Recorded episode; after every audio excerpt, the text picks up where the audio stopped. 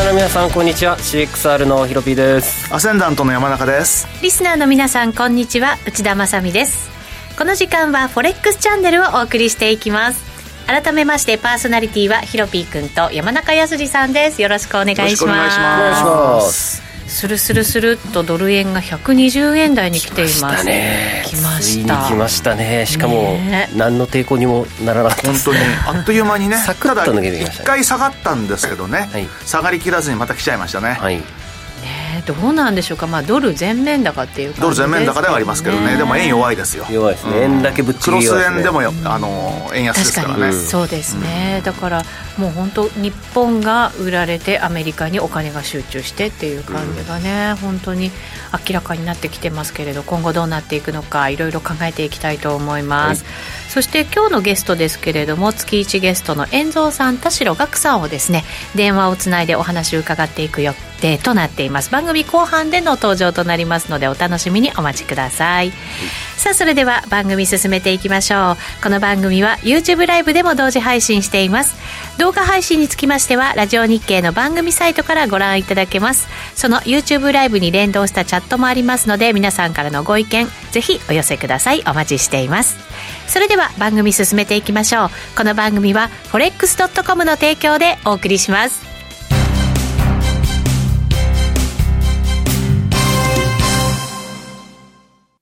ノックアウトオプションが目標へと導く。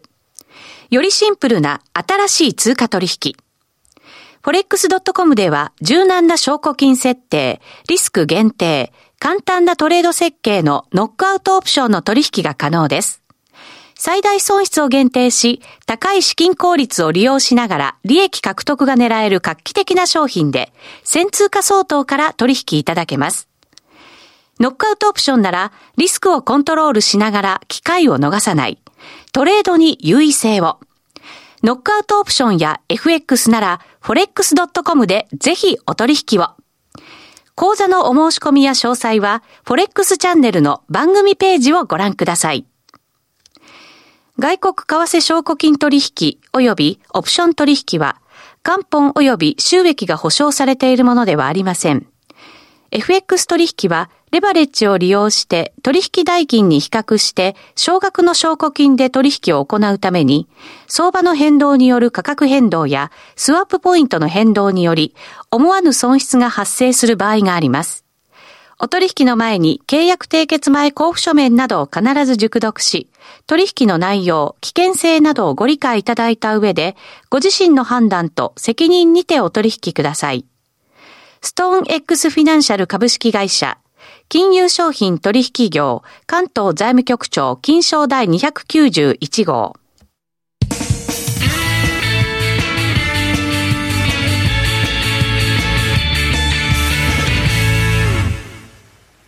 それではここからは Weekly Forex Strategy のコーナーです。このコーナーでは最近のトレードとマーケット戦略について伺っていきます。えー、このコーナーでも YouTube ライブをご覧の皆さんには TradingView のチャートを使って解説していきます。この人気の分析ツール TradingView は forex.com で講座を開設すると利用できるツールとなっています。ぜひ講座を開設して使ってみてください。えー、今回もチャート見ながらね、皆さんに、はい、はい、説明をしていこうと思いますが、ドル円の動きから注目していきましょう。はい、冷やし出してます。はい、ありがとうございます。さあ、とくとご覧あれ。すごい急角度で上がってきてるんですよ、本当にもう。本当、速度と角度、すごいですね。ぐいぐい来てます、ね、ぐいぐい来てます。やっぱりこれは、まあ、FRB の動きなんかもありますけれど、まずは山中さん、どんなふうにご覧になってますか？いや、今、捕まってるんですよね。捕まっている。うん、ただ、あの、今日、今日っていうか、まあ、昨日の、それこそ、パウエル議長の講演でもって、まあ、今までよりも、その、引き締めのペースを、まあ、強めていくというような発言があって、それで上がってですね、うん、これやっぱりこれ、きっと買いなんだろうなと思ったんで、今日朝一で実は買ったんですよ。うん、で、120円ついたじゃないですか、瞬間的に。はい、だからそこで、ショートにひっくり返したの？まあ、しますよね、普通。うんだから1回ぐらいはね、結構してもいいんじゃないかと思いましたけどね。思うじゃないですか。だから、まあ、ちょっと今は、あの、捕まってるっていうか、まあ、買った水準が4号ぐらいだったんですよ。うん、まあ、55銭ぐらいの利益があったんで、今はだから、うん、トータルで考えると、今日のトレードとしてはチャラですね、ほぼね。うん、だから、どこでやめるかですけどね。でも一応、あの、嫌だなと思うんで、とりあえずその利益の部分の、55銭の部分でに、丸55にストップを置いているというのが現状なんですけど、なんかつきそうですよね。へ今日だって朝方は119円40銭台があって、うん、本当に1円するするすると上がってきてしまっていて、なんかドル円にしちゃ珍しい動きだぞっていう、ね、いやね、東京時間で一回売り入るかなと思ってたんですけど、全然逆でしたね。そうなん120円タッチして、ちょっと押してね、80銭台ぐらいまで押して。これ勝ったと思いましたもん。またいっちゃいましたからね、上にね。いや悩ましいというか、これだから本当これ、あれですよ、2015年の高値の、125円の80銭台のところ、うん、そこを切って今、目指しにいっちゃうんでしょうね、こうなるとね。そうですね、えー、月足に変更しました。月足でこれ、うん、いやいやもう月足しかないですもんね、この水準になるとね。ねもうトランプラリー超えて120円の大台超え、そうすると残すところはもう本当に上の水平線のある、あれが125円の88銭でしたっけ ?85、6銭ですね。うんそこですよね、次のターゲットってなると。簡単に節目超えてここまで来て、ね、だから加速しちゃってますもんね。いや、120円もうちょっとあの、一旦下げるとかね、うん、あの、揉み合うとかっていうのがあってもおかしくないんですけれども、うん、あとはあの、今日、あの、あれですよね、黒田総裁の国会かなんかでの発言とかもありましたっけ？昨日だったか今日だったか。あるんですよ。はい、あったんですよ。で、そこでも、要は、あの、円安に対しての懸念とかも何も言わなかったっていうのもあって、うん、まあちょっと、あの、どちらかというと、円安でのポジションに安心感が今出ちゃってるんでしょうね、うん、なんか強弱がそのパウエルさんの会見と、まあ、黒田さんの日銀のねあの政策決定会合が終わった後の会見もそうでしたけど、うん、はっきり出てますもんね。そうなんですよ。そうなんですよ。だからまああの従来的なその日米金利差のね拡大っていうことでもって、まあ、もちろん買ってる人もいるでしょうし、えー、ただあの、まあ、一つ気になるのは日銀は円安、まあ、あの日銀はっていうか黒田さんは円安に対して日本経済にいいとかって言ってるんですけど、本当にいいんですかっていうことを考えると、いいわけがないんですよ。エネルギーもね、これだけ輸入してますしね。1割本当に円安になると、輸入物価1割上がるわけですからね。はい、で、あのー本当に年初の安値の水準から考えると、結構もう来ちゃってますよね、その月合ってみても。ねどうなんですかね、製造業って、その、うん、まあ、円高に対する抵抗力つけるために、もうずっとそういう頑張ってきたわけじゃないですか、うん、輸入のその企業っていうのは、やっぱりその円安に対する抵抗力っていうのは、まだまだ弱いんですね、弱いと思いますよね。うん、でしかもその、為替の水準だけじゃなくて、そのものそのものが上がっちゃってるわけですからね。うん、そうです。材料も高いし、うん、で、エネルギーも高いし、うん、輸送コストも高いし、その上に円安。そう。これだからもう本当にトリプルパンチぐらいですよ、いろいろとね。いや、そうでしょうね。だから、それ考えると、今の水準よりは少なくとも、まあ、あの、冷静に考えるとね、まあ、あの、そういうこと言わないでしょうけど、120円よりは110円の方が望ましいと思いますよね。日本にとっては。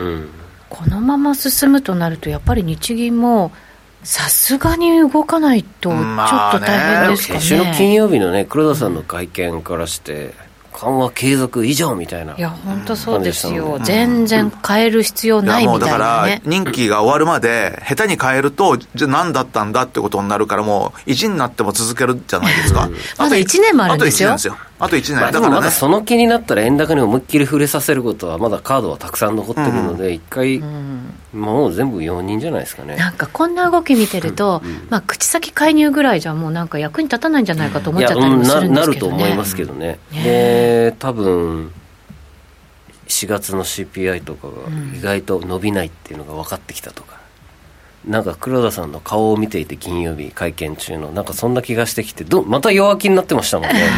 到達しないかもしれないぐらいなテンションだったんで、あのー、マジでって。絶対計算式間違ってるでしょ毎月弱気の顔になってますよ本当に。そうですよね、うん、だって就任した時って元気いっぱいだったじゃないですか、ね、だからもちろんその年取ったとかっていうのはあるかもしれないけどそれ以外に明らかに元気がなくなっちゃいましたもんねやっぱりね。覇気がないですね、うん、だからやっぱりその自分の考えがなんで間違ってるんだろうって彼多分分かってないんですよね、いまだにね。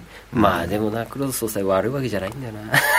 まあ、黒田総裁が悪いわけじゃないけど、もうでもやっぱり、中銀のあの役目とかってことを考えるとね、はい。まあ、どうなんでしょうねと思いますよね。うん。うん。うん。そうですね。まあいいんじゃないですか。たまに130円見てね、どうなんでしょうね。どこまで行きそうなんですか、これ、さらに長いチャートとかでだ。から125円を超えたらやばいですよ。で、昔それこそ125円かなんかの時、黒田総裁言ってましたよね。そうですね円安だとかって言って、うん黒田ラインだとか言っていう話あったじゃないですか。そうですねありましたね黒ライン2015年ぐらいそうそう。だから2015年の高値がはい125円台で、その時に、まさに黒田日銀総裁がね、まだ、あのーまだ覇気があった頃って気があった頃 あの、まあ、要はその円安に対しての、その懸念の発言をしてるんですよね、当時。うんだから今回もひょっとすると、125円っていうのはやっぱり、あの、警戒すべき水準っていう可能性は、過去を振り返るとあるかもしれない。ここはやっぱり超えてほしくないラインなんですかうね。んだけど、本当そこ超えると130円ですよね。下手したら130円とか止まんないかもしれないですよ。こう走り出すと、うん。やっぱり為替って怖いですよね。もう一気にいっちゃう時ありますからね、うん。であの弱い通貨って、本当にあの弱い者いじめじゃないですけど、みんなわーっていくんで、そうですね。一気にいっちゃうんですよ。今世界中で先進国の通貨ね金利つくようになり始めたんで、円だけつかないんで、140円とか。ね。えありえる。140円。ありえるんじゃないですか。うんどうなっちゃうんでしょうねいや、そそううなると、あの、本当に悪い円安以外も何も残らなくなっちゃうっていうか、まあ明らかに悪い円安になっちゃうんで、さすがにそこまでは放置はしないと思いますけども、ただ何もしなかったら本当140円でもおかしくはないかもしれないですよ。うん。でもこう流れができちゃうと抑えたくても抑えられなくなるっていうところも来ますからね、うん。だから、あれかもしれないですよ。本当円買い介入をするかもしれないですよ。うん。もう止められなくなっちゃって。そんな介入だってしやってないですよね。かうん、過去にはないですよ。そうですよね。円売り介入はありましたけどね、円高局面でね。まあでもすごい資産外に持ってるんで、何十兆円は介入してもいや、あの、いくら、もういくらでも円買い介入できて、おリグエルよなんていうね、ん。本当に。10兆円ぐらいやっちゃうんじゃないですか。そんなことしたら為替レート10円以上落ちますね さすがにね、はい。やっぱりインパクトはねあると思いまあでますけども黒田総裁その2015年で余計なこと言っちゃったからね止まってそこから翌年には 100, 100円まで来てるわけで。うん。それを考えるとちょっとあれかもしれないですね。もうちょっと130ぐらいまでいいかなぐらいな。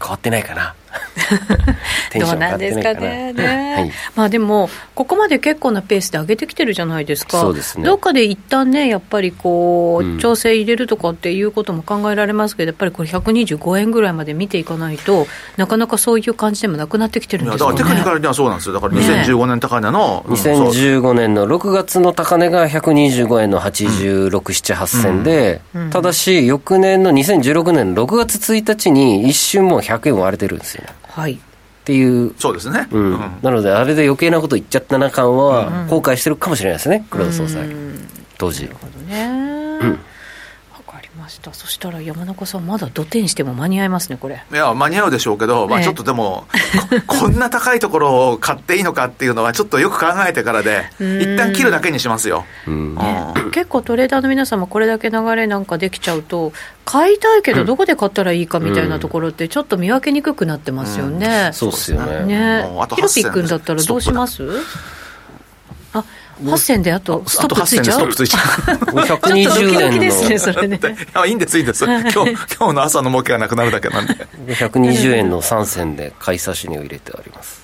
クロス円を持ってるんですよね。うんうんうんあとドルストでドル売りポジションも持ってて、はいなのでその合成ポジションでクロス円ロングをさらに積み増そうかなと思いドルストだとドル売りポジションになるんですか？そうユーロドルとポンドドルとオージードルロングしてて、うん。まあ、ちょこっとしか含み益ないんですよ、うん。こので辺結構ちょっとなんかあれじゃないですか？鈍くなってきてませんか？そうなんですよね、ええ。ただ僕5ドル円とポンド円はちょっとずしばらくロングしてるのでそっちだけが含み益出てるのでもうドル円を買ってクロス円ロングに全部まとめちゃおうかなとうん。今思ってます、なるほど。分かりました。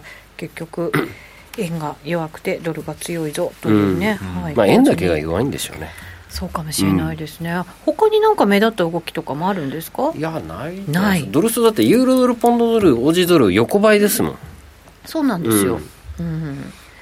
ね、だからまあドルも強いけどドルが全部買われてるかって言われたらそうではないと、でも円だけ円だけ弱いの。あの序列つけるなら、一番強いのが資源国通貨、次に強いのが米ドル、でまああのその他大勢で、一番弱いのが円ですよ要は、まあ、その強いのと弱いのを組み合わせたら一番楽は楽なんでしょうね、単純にね、そういうぐらいななんかトレンドが出ちゃってるのかもしれないですね。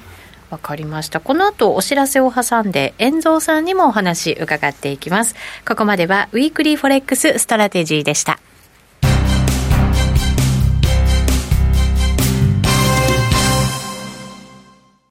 ノックアウトオプションが目標へと導く。よりシンプルな新しい通貨取引。forex.com では柔軟な証拠金設定、リスク限定、簡単なトレード設計のノックアウトオプションの取引が可能です。最大損失を限定し、高い資金効率を利用しながら利益獲得が狙える画期的な商品で、1000通貨相当から取引いただけます。ノックアウトオプションなら、リスクをコントロールしながら機会を逃さない。トレードに優位性を。ノックアウトオプションや FX なら、forex.com でぜひお取引を。講座のお申し込みや詳細は、forex チャンネルの番組ページをご覧ください。外国為替証拠金取引及びオプション取引は、元本及び収益が保証されているものではありません。FX 取引はレバレッジを利用して取引代金に比較して少額の証拠金で取引を行うために相場の変動による価格変動やスワップポイントの変動により思わぬ損失が発生する場合があります。お取引の前に契約締結前交付書面などを必ず熟読し、取引の内容、危険性などをご理解いただいた上で、ご自身の判断と責任にてお取引ください。ストーン X フィナンシャル株式会社金融商品取引業関東財務局長金賞第291号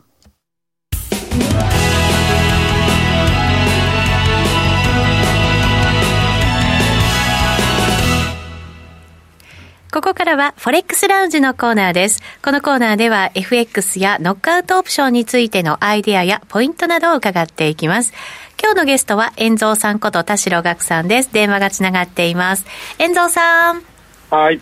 よろしくお願いします。よろしくお願いします。よろしくお願いします。前半のコーナーでもドル円の話題ばっかりでしたけれども、遠藤さん、どんなふうにご覧になってますか？なんか、あっという間に来ちゃいましたね。120円って、あの、生きてる間に僕は見えるとは思わなかったんですけど、ね、そんな、そんなレベルなんですか？来ちゃいましたよ、スルスルっと。ねえ、何の抵抗にもなってないですよ今日。120円がまさかの。まさかの。6年ぶりの120円。そうか6年ぶりか、一直線でトリガーされてるの、120円のえっと9時台に120円の8000ぐらいまで上がったんですね、プスって。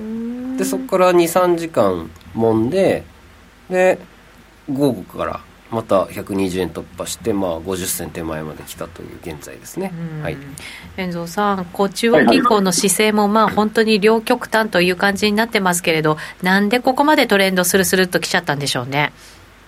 うんやっぱり116円ぐらいだろうって、まあ、僕も思ってたんですけど、115円、16円はそう簡単に抜けないだろうって、みんな思ってましたよね、多分。いや思ってましたね。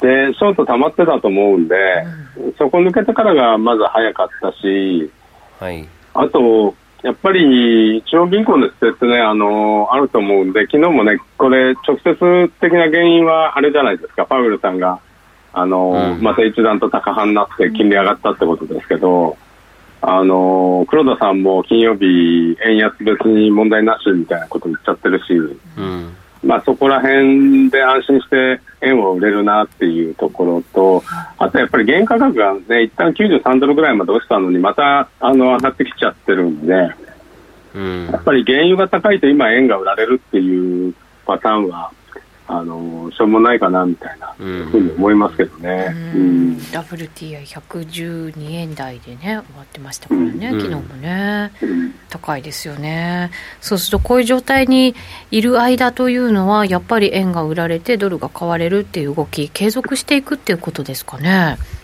あのいつもと違うあのドルの FRB の引き締め局面って新興国通貨が売られるじゃないですか。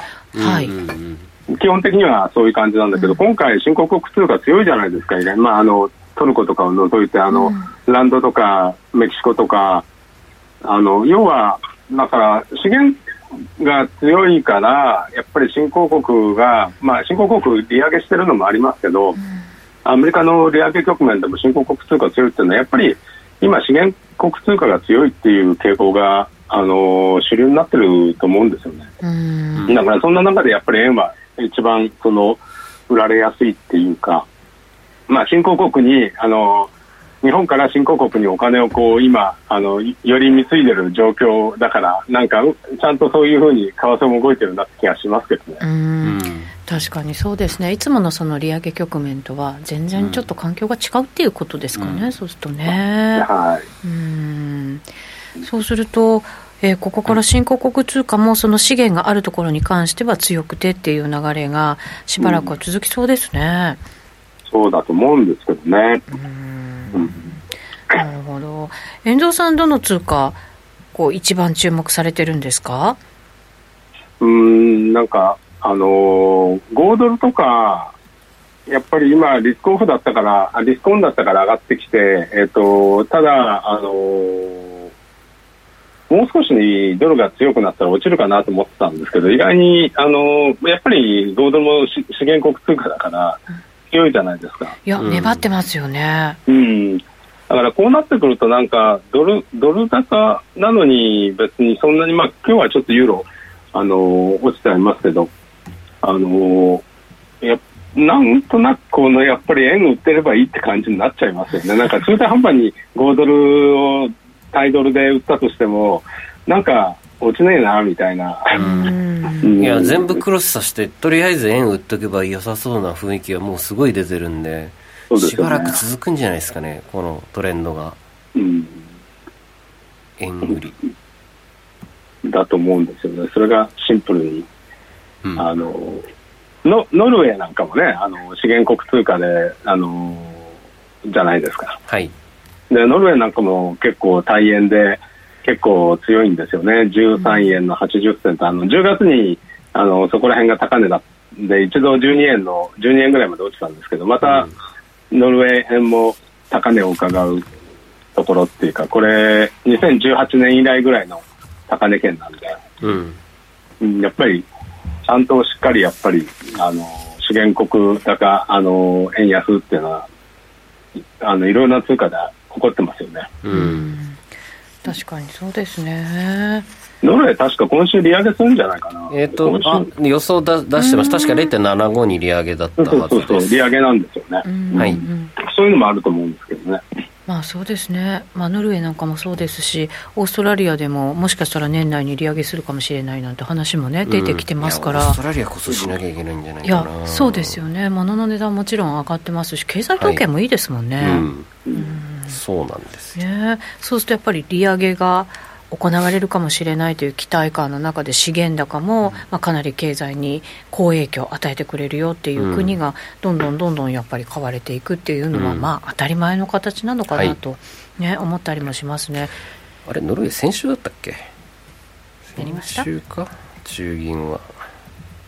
ちなみにヒロピー君何か今週ですね木曜日でした。木曜日。しました。はい。えっ、と普通にあのい1段階利上げで0.5が0.75ですね。はい。チャートでも見てみますか。はい。はい。ドル円は出しっぱですが他の通貨いきますか、5ドル見てみますか？5ドル円見ましょうか。5ドル円はい。はい。みんな大好き5ドル円。5ドル円。みんな大好き5ドル円。本当かい。何のキャッチフレーズまさみが大好き5ドル円はい。89円でございます。はいいいですね。なんか86円抜けて早かったですよね。いや早かったですね。うん。今日カナダ円もすごい伸びてました。あ本当3ですか？月入ってから5円上昇してました。へえなんかカナダは資源国の割にちょっともたもたしていやるようなもたもたしててようやくなんかすくごく出遅れてスパーンと上がったんでカナダすごい強かったですね最近。えー、5ドル円も100円ですか？100円。100円が2015年でも100円つけてるんですよねまあ、そうですね。これもだってあのううん。買ってればいいっていう時い代がね。やそう思いますよ。5ドル今最強ですよ。うん。遠藤さんこれどの辺まで見てます？まあ、とりあえずこの90、90円から92円ぐらいのところを抜けられるかどうかですよね。はい、ちょうどレジスタポが綺麗に引けるのが大体90円の30銭前後でございます、週あと足で。1円ぐらい上えーっとそうですね。1円とちょっと上ですね、あでもなんかあっさりいっちゃいそうだな、意外とあっさりいっちゃうかもねここはね、うん。めちゃめちゃ5ドル強いもんな。だからそこ抜けちゃうと97、8円ですよね。うん。6 97円。のこの97 30とかね円ですね。次うん、そのあたりだね。うん。もうようやく利上げの話出るんじゃないかないい加減。いくら弱気な労総裁でも。うん。だって国益に対して損が出るので多少いいでしょうと。うん。まあそうですよね、そうするとちょっともしかしたらうん。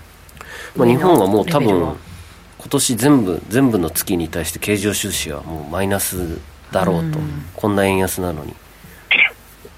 だからもう日本で作って物を輸出してないっていうのがもう分かっちゃってますようねん。まあそうですよね、うん。まあそれはそうですよね。外に工場出ちゃってるんで。うん仕入れもしなければ作りもしないっていう、うん。そうですね、はい、でオージーは逆にもうすんごい経常収支なのでほとんど、まあ、円建てで見てもほぼ1兆円連発してますもんね。うん。100億5ドル前後がボコボコ出てるんで、いやすごいな。いや本当そうですね。だってに人口2000万2500万人ぐらいの国でうん年間12兆円とか15兆円ぐらい出ちゃうんですよ経常収支。うんだから働かなくなるんでしょう。いやーそうですね。いいなほ掘るだけであちょっとこれこの掘るだけとかダメ言って失礼か。いや資源は強いね。いや本当そうですね、うん。みなんかこう南アフリカなんかもね、経常収支、最近ずっと黒字ですよね。ああそうですね。そうなんですね。ランド。ラウンドも結構じゃあ動いていやるんですか？ランドは強いですよあすごく。そうですん。か、で今週利上げ行われるんでランドも、ザールも見ときますか。結構でもインフレはきつくなってるような気がするんですけどそうですね。ねあランド8円。えー、10円目指しちゃうもしかしてランド。いやランドチャートの形いいでしょだって。いいですね。うん。こちらは週足でございます。な感じで。うん。だってもうリスクオフでも円買われないんならね、もういいんじゃないですかみたいな。確かにね。買えますよこれは。本当にさっきあの遠蔵さんからも安心して円を売れる環境だってね、うん。話がありましたけどなんかチャート見てるとそんな感じになってますね、うん。まさしく、うん。資源国最強。いやもう最強だと思いますよ、2年は最強でしょうね。いや本当にでもねもっと円高に行かないと日本にとっては本当良くないと思いますよ、うん。うん。あの自国通貨が弱くてハッピーな国なんていうのは、はい。それはあのもうこもう超超後進国ですよ。うん。うんそうですね。はい。この後も YouTube ライブで延長配信を行いますのでぜひご覧になっていただきたいと思います。ラジオの前の皆さんとはお別れとなります。また来週お耳にかかります。一旦遠藤さんありがとうございました。はい、ありがとうございます。ありありがとうございましたこの番組は forex.com の提供でお送りしました